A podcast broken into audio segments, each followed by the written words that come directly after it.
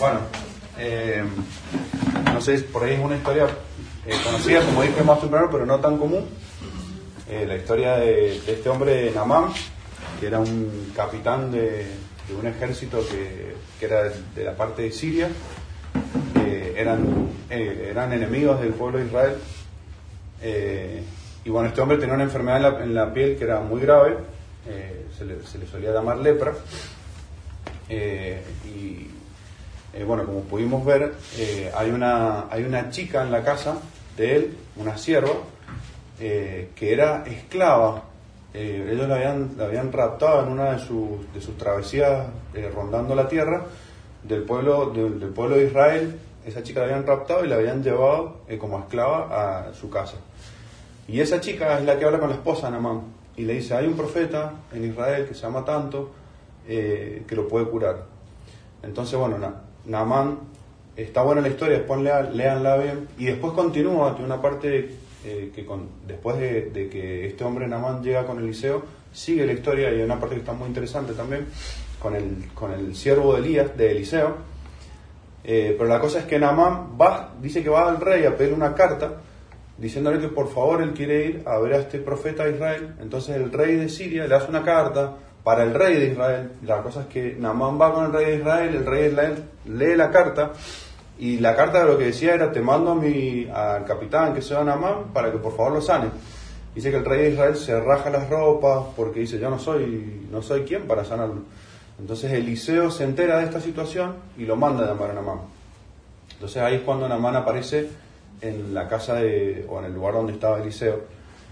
Eh, la cosa es que Naamán para llegar hasta Eliseo viajó muchos kilómetros. Si bien iba a caballo, este, era, fíjense que eh, está bien representada en la historia porque dice que él iba en su, en su carruaje de guerra. Ni siquiera era un carruaje que tenía un asiento y que le echaban aire, no, el flaco iba parado prácticamente. Tienen que haber viajado aproximadamente dos días. Tienen que haber pasado una noche ahí en el camino. Eh, yo estuve mirando ahí el mapa más o menos y hay unos cuantos kilómetros desde Damasco, tal vez estaba más lejos, y hasta donde yo calculé que podía estar Nama- eh, Eliseo, que tampoco es muy cierto en la ubicación. Pero bueno, la cosa es que tuvo que hacer un esfuerzo interesante y dice que el rey le mandó un montón de, eh, de, dinero, eh, le mandó un montón de, plata, de ropa, de oro, y si sacamos la cuenta, o sea, son un montón de plata, muchos pesos que no sé si no sé si nos alcanzan los ceros, sé yo, no sé, mucha guita. Eh, y la, bueno, pasa esto, ¿no? Cuando llega a la casa de Eliseo, Eliseo ni siquiera sale. Imagínense, y es, real el enojo de él, porque sale el siervo, le dice, no, mira, tenés que ir al, dice Eliseo que vayas al río, que te metas. Entonces él se enoja, eh, porque dice, ¿por qué me tengo que meter en este río? Que encima es un río, hay mejores ríos en Damasco, me podría haber metido allá. Entonces se va enojado, hasta bueno, que el, el amigo de él por ahí lo hace reflexionar, esa persona que estaba con él, y, y él entiende que tiene que obedecer, ¿no? A, lo que le dijo Eliseo. Entonces, en toda esta historia, eh, por ahí, si nos ponemos eh, a ver los distintos personajes por ahí de la historia, podemos analizar a varios. Eh, por ejemplo, a la, a la sierva, a esta chica que habían raptado de, de Israel, que la habían llevado secuestrada. Ver cómo, cómo ella se dejó usar por Dios, incluso casi con sus mismos enemigos, ¿no?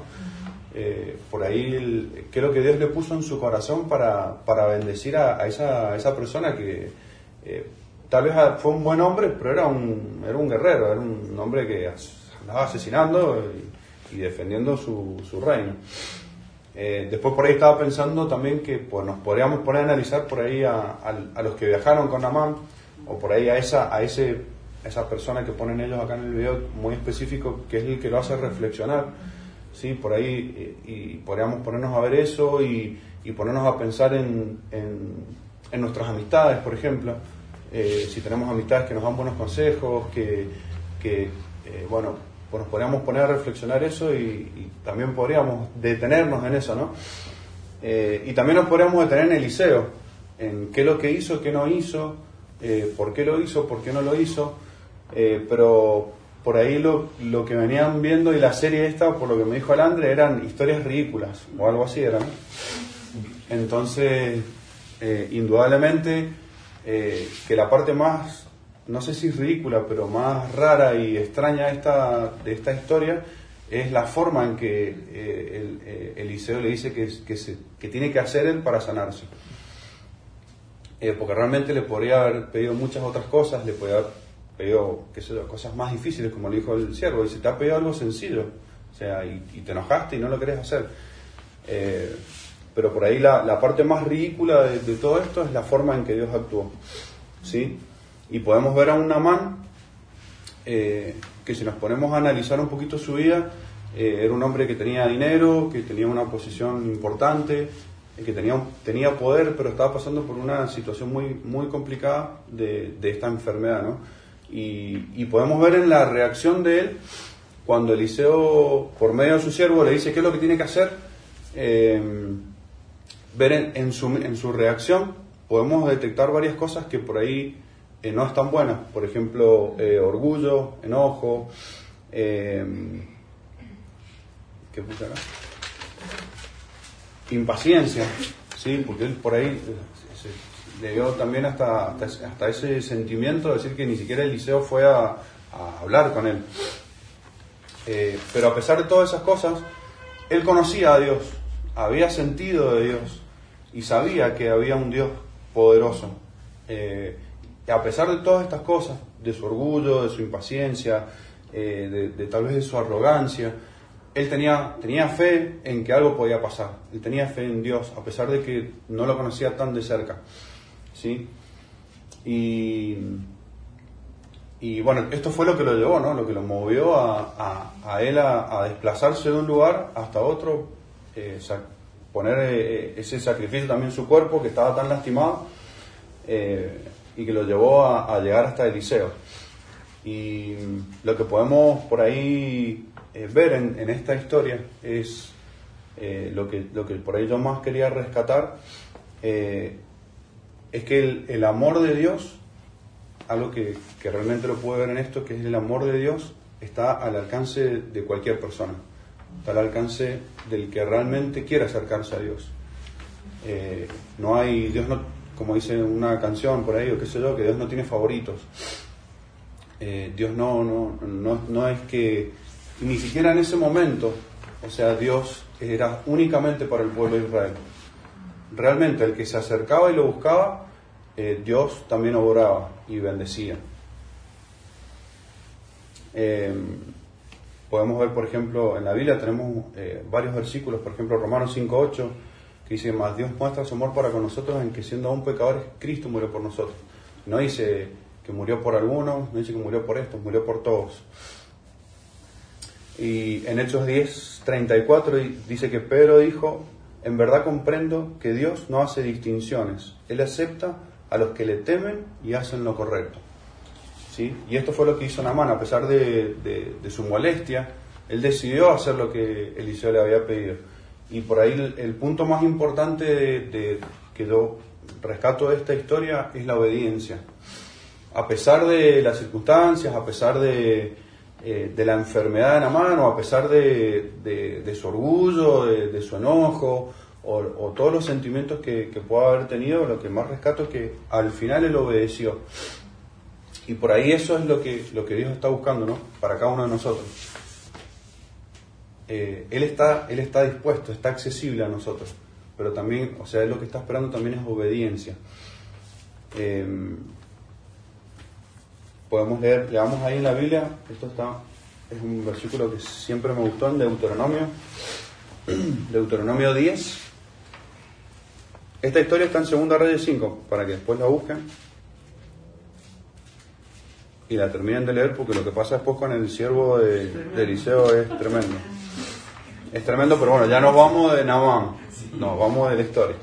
Por eso no se los voy a contar. Pero es tremendo. Eh, Deuteronomio 10, del 12 al 13. Eh, creo, me equivoqué. Dice así, y ahora Israel, ¿qué quiere el Señor tu Dios de ti? Solo quiere que temas al Señor tu Dios, que vivas de manera que vivas de la manera que le agrada y que lo ames y lo sirvas con todo tu corazón y con toda tu alma. Debes obedecer siempre los mandatos y los decretos del Señor, que te entrego hoy para tu propio bien. Esto nos habla de la obediencia, ¿no? Y, es, y es obedecer al Señor entendiendo el poder que Él tiene, que Él es soberano y Señor de todo. Por eso dice que temamos al Señor, pero entendiendo ese temor de, comprender de que Él tiene el poder para hacer cualquier cosa. Em, y que es para nuestro bien, ¿no? Obedecer al Señor es algo que nos va a beneficiar a nosotros. O sea, si realmente nos ponemos a pensar y, analizamos la situación y, también nos, nos, importa lo que nos pase, o sea, es algo que tenemos que hacer, es obedecer a Dios.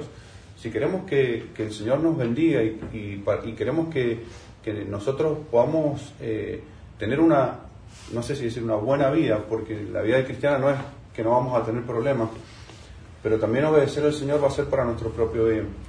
¿Y, por qué? Porque lo vamos a tener a Él de nuestro lado. Lo vamos a tener para que en, por medio de nuestra obediencia nosotros lo vamos a dejar actuar en nuestra vida, que es lo que, lo que pasa con Namán, ¿no? En Lucas 11, 27 y 28, también lo vamos a leer.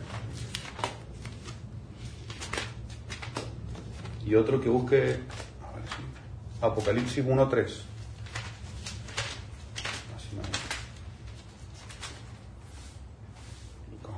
Lucas 11, esta parte la verdad que hacía mucho que no la leía también. 11, 27, 28. Dice que el Señor estaba hablando, Jesús, y dice que mientras él hablaba, una mujer de la multitud exclamó, que Dios te bendiga, no, que Dios bendiga a tu madre, el vientre del cual saliste y los pechos que te amamantaron. Una mujer gritándole a Jesús por todo lo que él estaba hablando, ¿no? O sea, bendice a la madre de Jesús, los pechos que la amamantaron y Jesús responde, pero aún más bendito es todo el que escucha la palabra de Dios y la pone en práctica. ¿Sí? Escuchar la palabra de Dios, ponerla en práctica es obedecer, ¿no? Y Apocalipsis 1.3. 1.3. 1.3. Dios bendice al que lee a la iglesia las palabras de esta profecía, bendice a todos los que escuchan el mensaje y obedecen lo que dice, porque el tiempo está cerca. Bien, o sea, es escuchar, poner en práctica, obedecer, y eso nos trae una bendición. Nos trae, nos trae bendición. Es increíble, pero bueno, es así. O sea, obedecemos a Dios y tenemos bendición. Y esto nos lleva a que obedecer justamente es, la, es como la llave que nosotros le, dejamos al Señor para que Él haga cosas a través nuestro. En este caso en Namán, o sea, la obediencia fue la llave para su sanidad. ¿Sí? Es la llave para que pasen milagros en nuestra vida de cualquier tipo, de cualquier forma, que ni siquiera lo, podemos saber hoy o nos podemos imaginar. Puede ser una sanidad, eh, puede ser eh, que el Señor nos libre de algo, de algún accidente o, de alguna persona, eh, que el Señor nos proteja de X manera, que el Señor pueda sanar nuestro corazón, nuestras heridas. puede, un milagro, o sea, el primer milagro más grande que podemos disfrutar en obedecer al Señor es, la, es, tener una vida, que saber, saber que tenemos, tenemos una vida eterna con Dios eh, y no lejos de Él. Entonces, eh, los milagros van a ser consecuencia de la obediencia. Y, tenemos un montón de ejemplos también en la Biblia. Y, por ahí los, los animo también y, los desafío a que agarren en, en, la aplicación, en la Biblia, y pongan en el buscador y pongan obedecer, obediencia y se fijan todos todas las promesas que hay en base a la obediencia. Eh, todos los, eh, por ejemplo, que yo pensaba en, otro milagro así, re, re, re poderoso, es eh, que está relacionado obviamente con la obediencia. Se me vino así a la, mente la vida de Sadrach, Mesach y Abednego, no sé si los, se acuerdan, son los amigos de Daniel, que, que por no arrodillarse ante una estatua, el rey los metió en el horno siete veces, o no me acuerdo ni cuántas veces, recontra recalentado. El tipo los metió atados en un horno de fuego, pero Dios los estuvo protegiendo, porque de esa forma Él iba a ser glorificado. Lo que Dios quiere es que con nuestra vida nosotros glorifiquemos a Dios y lo hagamos conocido. Que con nuestra vida podamos reflejar a Dios en nuestra vida. Y una de las mejores formas de hacerlo es obedeciéndolo, obedeciendo su palabra. En cualquier situación, en cualquier circunstancia, aunque sea difícil, eh, y, obviamente que vamos a tener situaciones y circunstancias difíciles para obedecer a Dios, pero tenemos que ir trabajando y dejarlo al Espíritu Santo que trabaje en nuestra vida con, nuestro carácter, con nuestras emociones, con nuestros pensamientos, eh, para que podamos obedecer a Dios en, en, cosas grandes y difíciles y en las cosas de todos los días. En, en, qué sé yo, en lo que vemos, en lo que leemos, en qué estamos perdiendo tiempo. Eh, realmente, o sea, sería genial que, en esta semana o en estos días puedan buscar en, la Biblia eh, obedecer así, o en la concordancia atrás o en la aplicación, buscar obedecer y la cantidad de, promesas e historias que hay en la Biblia relacionadas a la obediencia. ¿sí? Y quédense con esto, o sea, la obediencia es la llave para que Dios haga cosas en nuestra vida y por medio nuestro. Es una llave para que Dios haga milagros en nuestra vida y en la de los que nos rodean. Entonces, quiero que se queden con eso eh, súper en la mente y los animo a que en, en estos días eh, busquen en la Biblia esa palabra y, y, las promesas que tienen y hasta se puedan aprender algunas de memoria. Eh, realmente va a ser de bendición para ustedes, para cada uno de ustedes. Es lo, es lo que dice el Señor. O sea, obedezcanme y hasta eso va a traer beneficios para ustedes. Entonces, lo que yo quería por ahí pedirles ahora es que podamos orar, no sé, de a dos o de a tres, eh, eh, pidiéndole al Señor que nos ayude a poder obedecerle. Y si hay algo por ahí que, y que nos muestre qué cosas son por ahí las que están frenando este obrar de Dios en nuestra vida, qué cosas están frenando para que nosotros seamos obedientes a Él. Eh, obviamente que tenemos que leer la Biblia, si no, no vamos a saber a qué tenemos que obedecer, qué cosas. El Señor nos dejó acá todo lo que, lo que Él quiere que hagamos. Eh, no hace falta por ahí que, que esperemos eh, que el Señor nos diga algo que hacer en un sueño o, o, qué sé yo. Vino alguien y me dijo, no, Dios te dice que tenés que hacer esto. Eh, como por ahí tal vez fue algo muy puntual con la vida de Namán.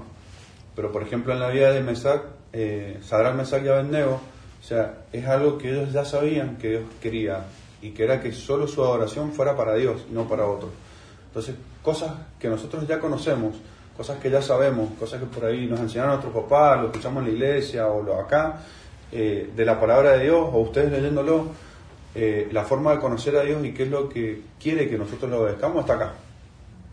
Se leyendo su palabra, pidámosle que, que, también nos renueve el deseo de leer su palabra eh, para, poder hacerlo. Si no, no, si no, o sea, nosotros mismos nos estamos perdiendo bendición eh, en no obedecer. Entonces, eh, oremos por esto, para que el Señor eh, nos muestre en estos días, leyendo su palabra, buscando esta, esta palabra en, en, la Biblia, y el Señor les va a hablar, el Señor les va a decir hasta qué cosas tienen que cambiar. Eso es, es, va a ser así, yo sé que va a ser así. Si leemos su palabra, el Señor nos, y nos vamos a dar cuenta qué cosas tenemos que cambiar, pero hay que leer su palabra. Y de esa forma vamos a tener bendición. Y de esa forma el Señor va a obrar a través nuestro.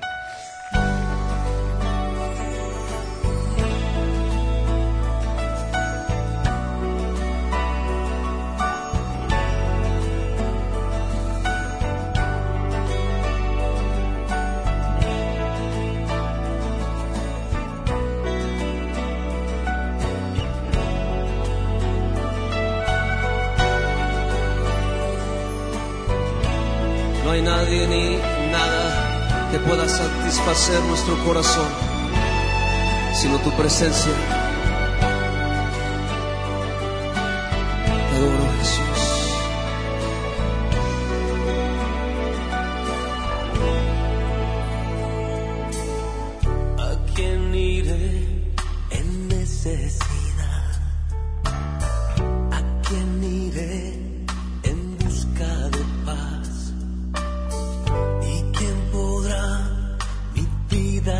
Saciar de verdad?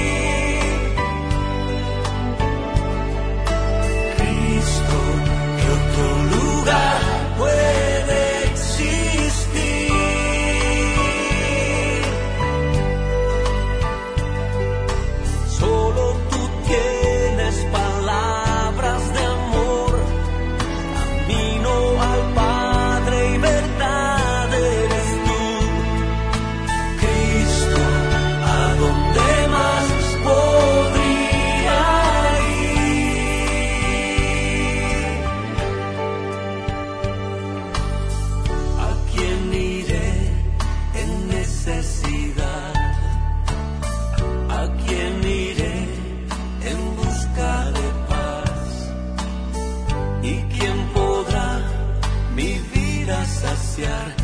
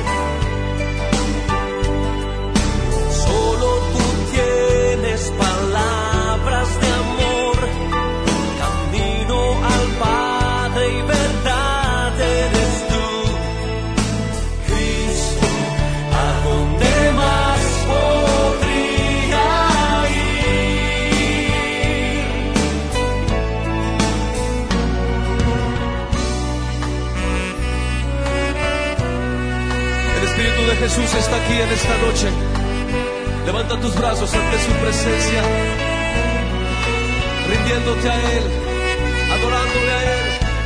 Oh Cristo, Cristo, ¿a dónde más? Oh,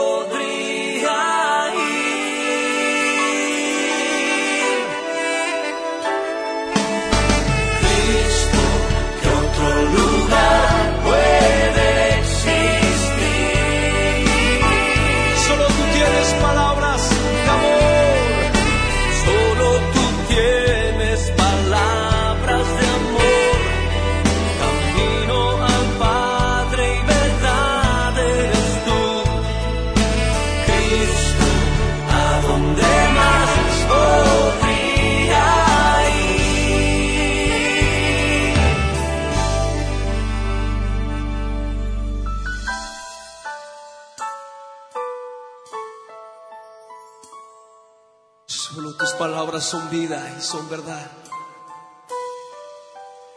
Tus palabras son eternas. Y te adoramos, Señor.